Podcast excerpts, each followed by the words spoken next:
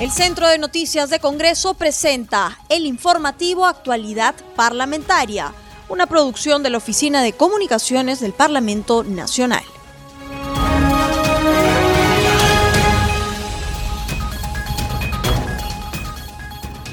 ¿Cómo están amigos? Bienvenidos al programa Actualidad Parlamentaria, una producción de Congreso Radio. Este programa se transmite en las regiones de Amazonas, Radio Estéreo 99, en Cusco, Radio Tahuantinsuyo, en Ica, Radio Star Plus 95.1, en La Libertad, TV Cosmo 103.30, en Lima Metropolitana, Radio Eco. Los saluda Rómulo Vargas y los acompañaré en esta jornada informativa.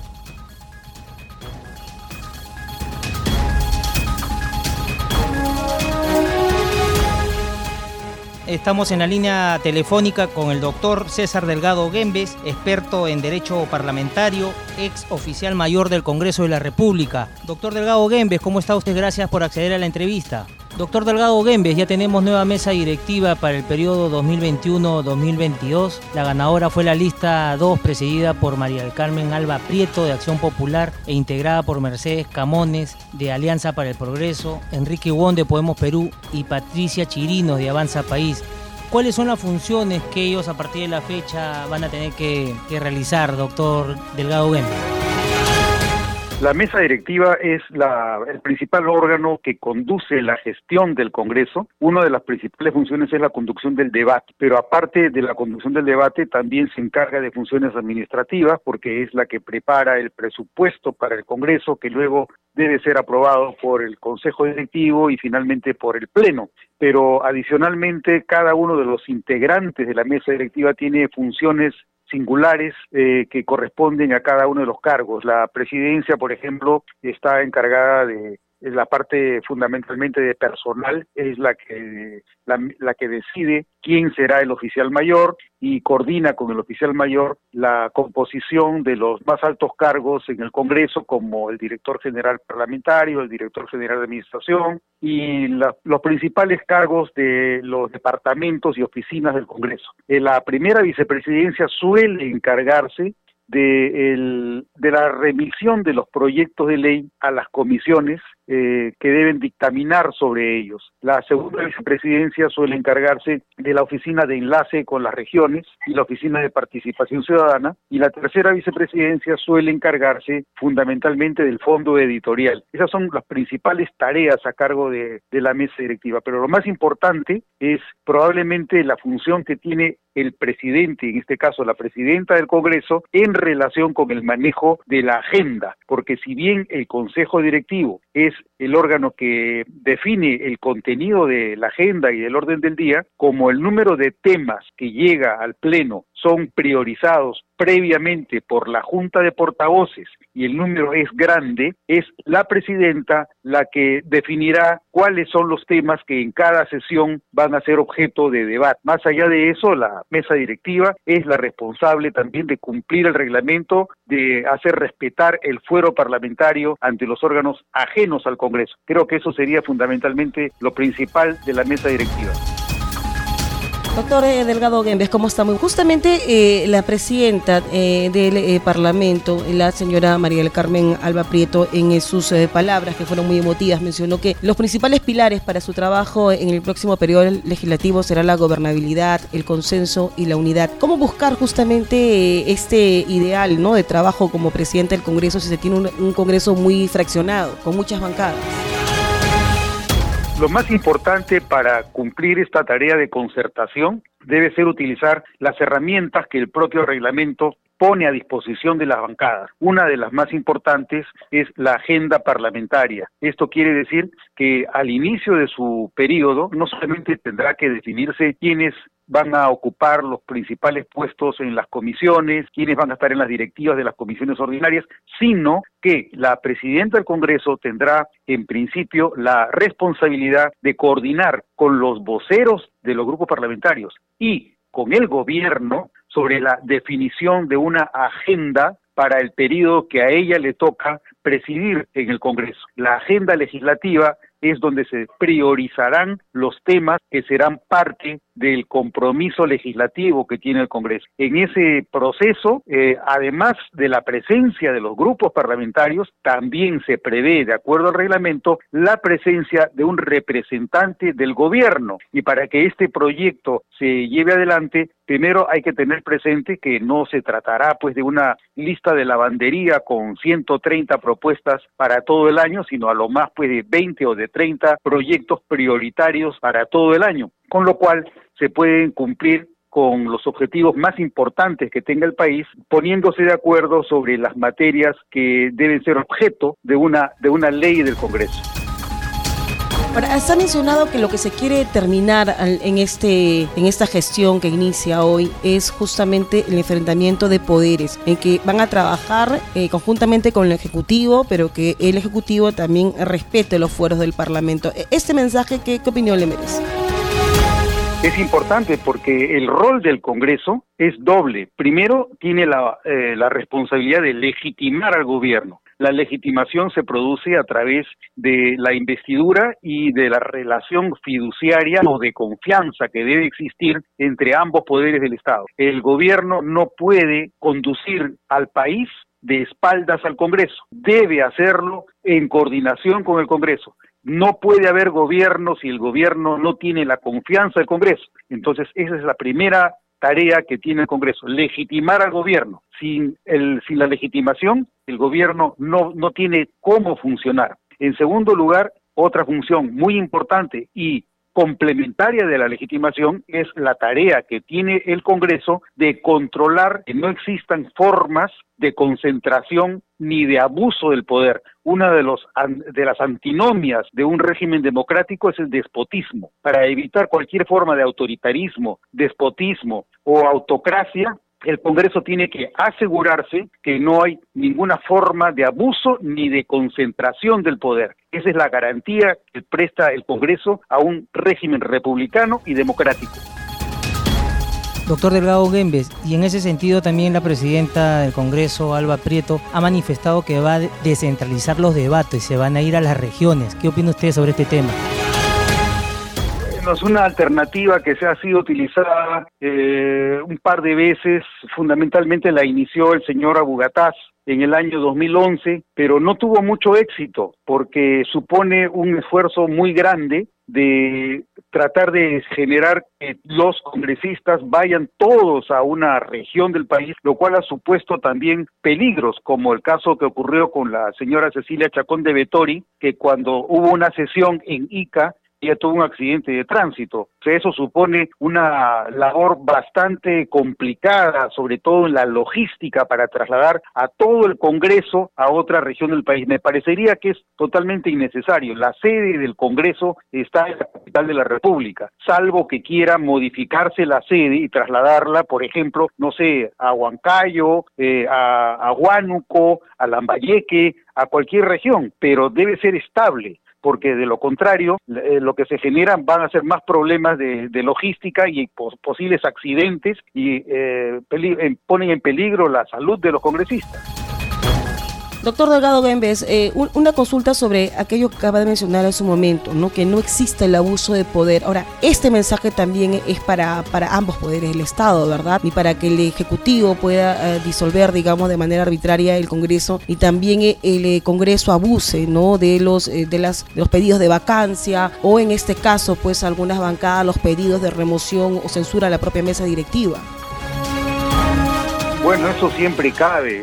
el, Congreso tiene como mecanismo de regulación que está compuesto por la pluralidad. No es un solo partido el que domina el Congreso, son varios. Y cuanto más fragmentado esté, menos riesgo de concentración del poder o de abuso del poder al interior del Congreso. El Ejecutivo tiene que allanarse a la decisión de la pluralidad. Por eso es que se habla, en un sentido figurativo, de que el Congreso es el primer poder del Estado. No porque tenga más poder, sino porque en él se concentra la heterogeneidad, la diversidad, las diferencias, la pluralidad de tendencias generales en el país. No obstante, No obstante, que en el Congreso solamente se representa al 48% del electorado del Perú. Eh, no nos olvidemos que los electores hemos sido alrededor de 24 millones y medio, pero solamente han alcanzado representación en el Congreso alrededor de 10 millones, es decir, 48% del total del electorado tiene representación en el Congreso,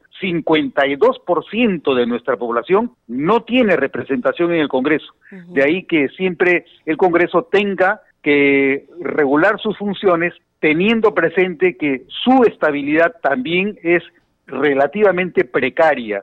Tiene que mirar fuera de sí mismo creer que porque está en la, en la Asamblea el poder de la representación, tiene toda la representación del electorado. No es así.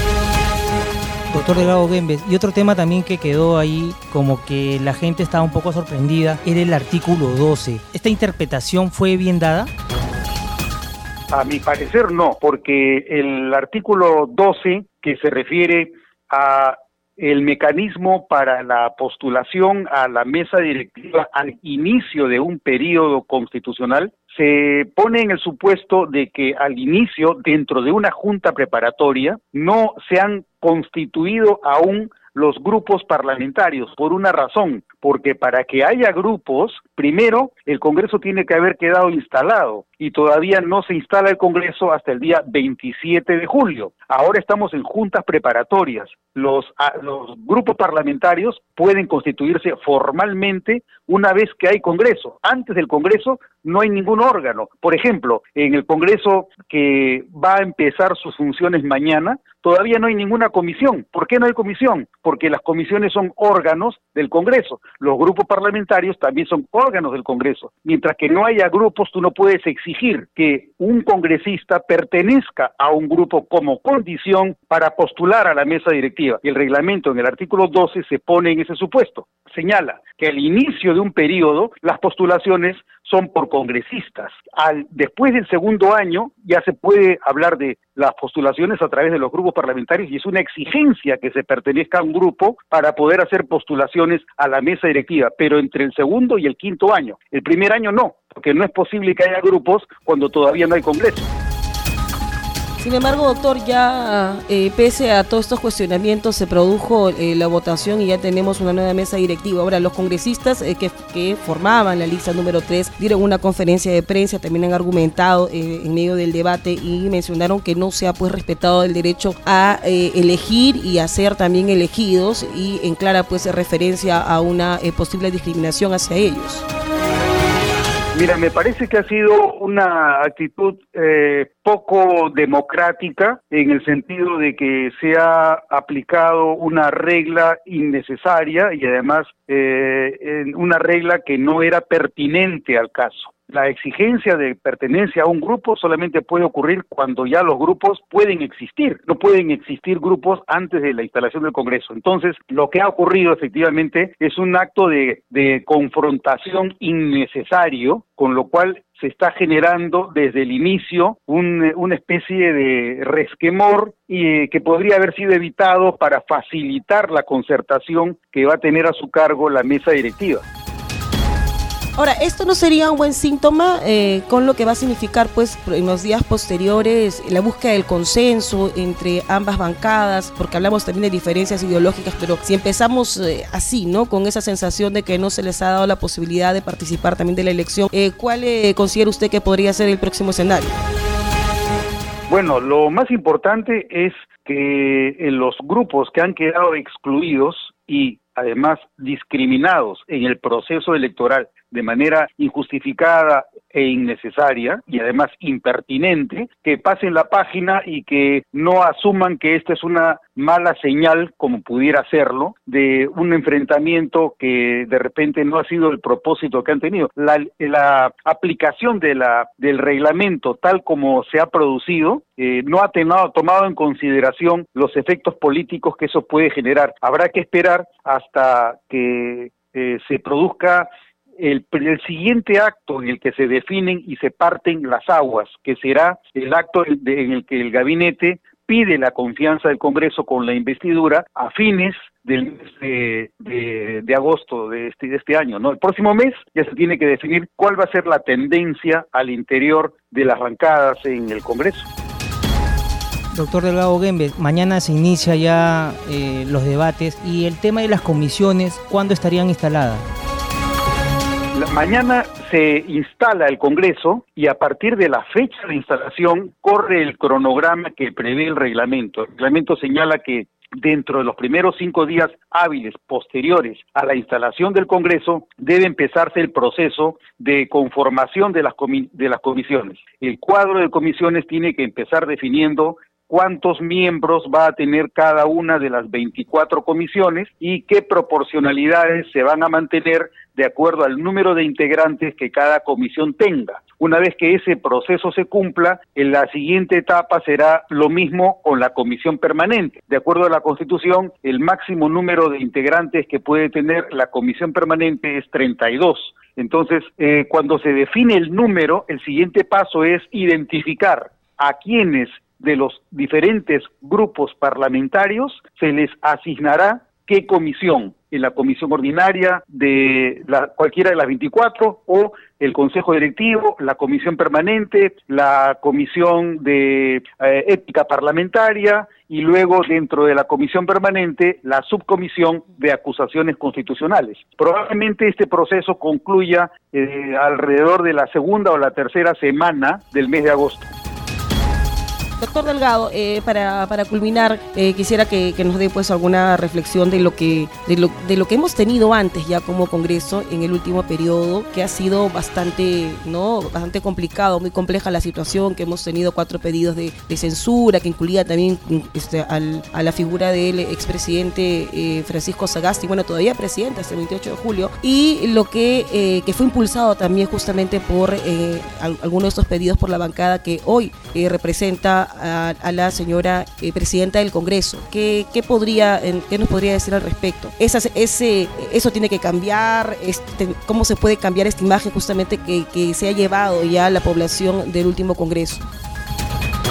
Mira, lo más importante es que se observe que la, el comportamiento idóneo de los representantes supone, antes que todo, moderación porque los excesos son consecuencia de la exaltación. La exaltación es una mala consejera en el ejercicio del poder. Lamentablemente eh, hemos advertido que ha habido demasiada precipitación. Creo yo que eso se debe fundamentalmente a la ansiedad con la que el Parlamento que inició sus funciones el día 17 de marzo del año 2020, eh, eh, la ansiedad con la que pretendió culminar un trabajo que habría sido esperable que se realizara en cinco años. Han tratado de compactar cinco años en un año y medio. Me parece que eso ha sido uno de los factores que ha llevado a las precipitaciones y a los excesos que hemos advertido durante el último año y medio. Yo confiaría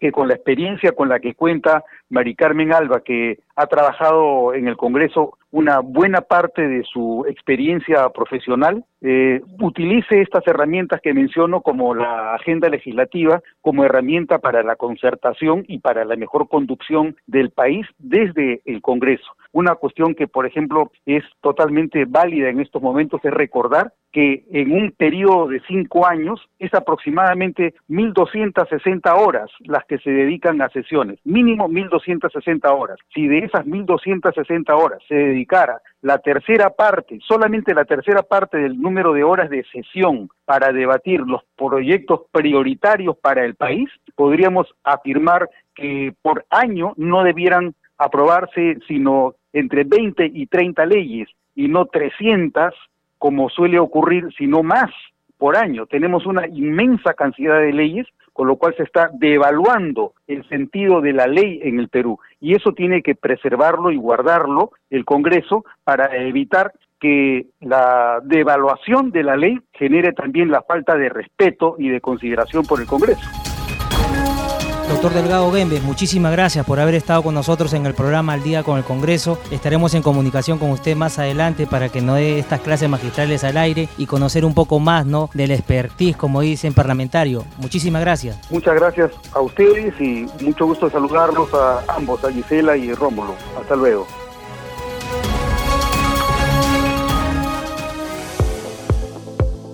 Congreso en redes.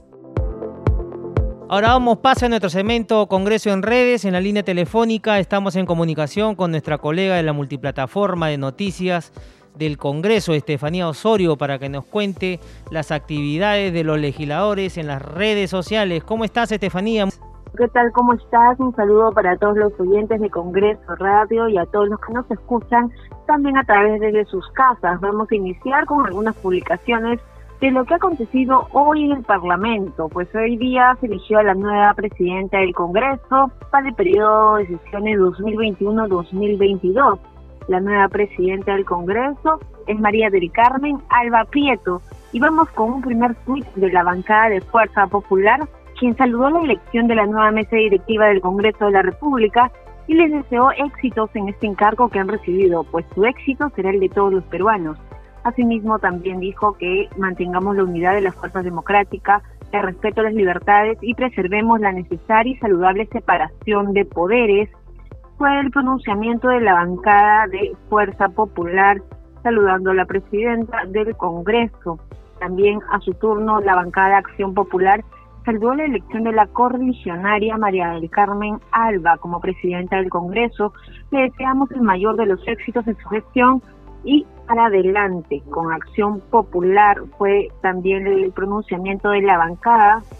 Asimismo, el congresista Alejandro Muñante, que fue uno de los que postulaba también en la lista 1 de Renovación Popular, mostró sus felicitaciones a la nueva mesa directiva presidida por Mari Carmen Alba. El congresista Alejandro Muñante de Renovación Popular exhortó a que defiendan la democracia y la constitución como corresponde, estaremos para apoyarle y cercioraremos también de que sea así. Fueron las palabras del congresista Alejandro Muñante.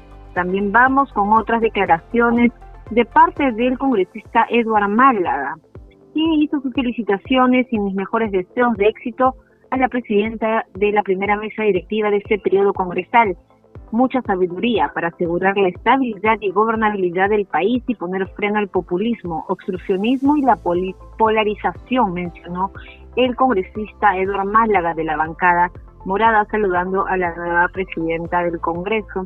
A su turno también la bancada de Alianza para el Progreso, orgulloso dijo de nuestra congresista Lady Camones, quien ha sido electa como primera vicepresidenta del Congreso de la República, le deseamos éxitos en su gestión. La congresista Lady Mercedes Camones Soriano es pues la primera vicepresidenta de esta mesa directiva. Vamos también con un pronunciamiento de la congresista Patti Chirinos, quien es la tercera vicepresidenta del Congreso. Ella agradeció la confianza del Congreso por elegirme como miembro de la mesa directiva. A mi bancada y a los congresistas me reafirmo en mi compromiso con el diálogo en la búsqueda de consensos como mecanismo fundamental también para desarrollar una agenda legislativa que priorice los temas de salud, economía y educación tan afectados por esta pandemia que aún golpea a miles de familias peruanas.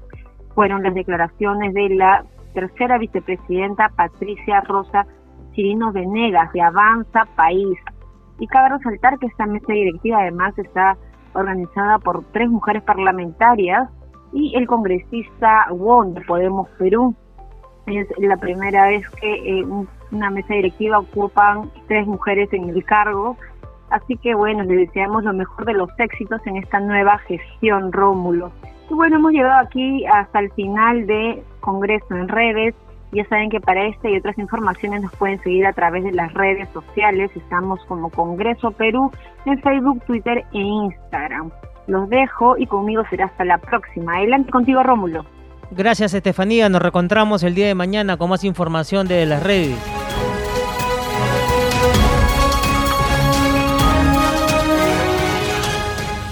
Ya no hay tiempo para más, no sin antes recordarles que nuestro programa se transmite en las regiones de El Braen, Radio AA, en Moquegua, Radio El Puerto 102.9, en La Libertad, Radio Estelar Perú 106.9 FM, en Junín, Radio Superlatina, en Huánuco, Radio Estudio Mix 105.5 FM. Conmigo será hasta la próxima.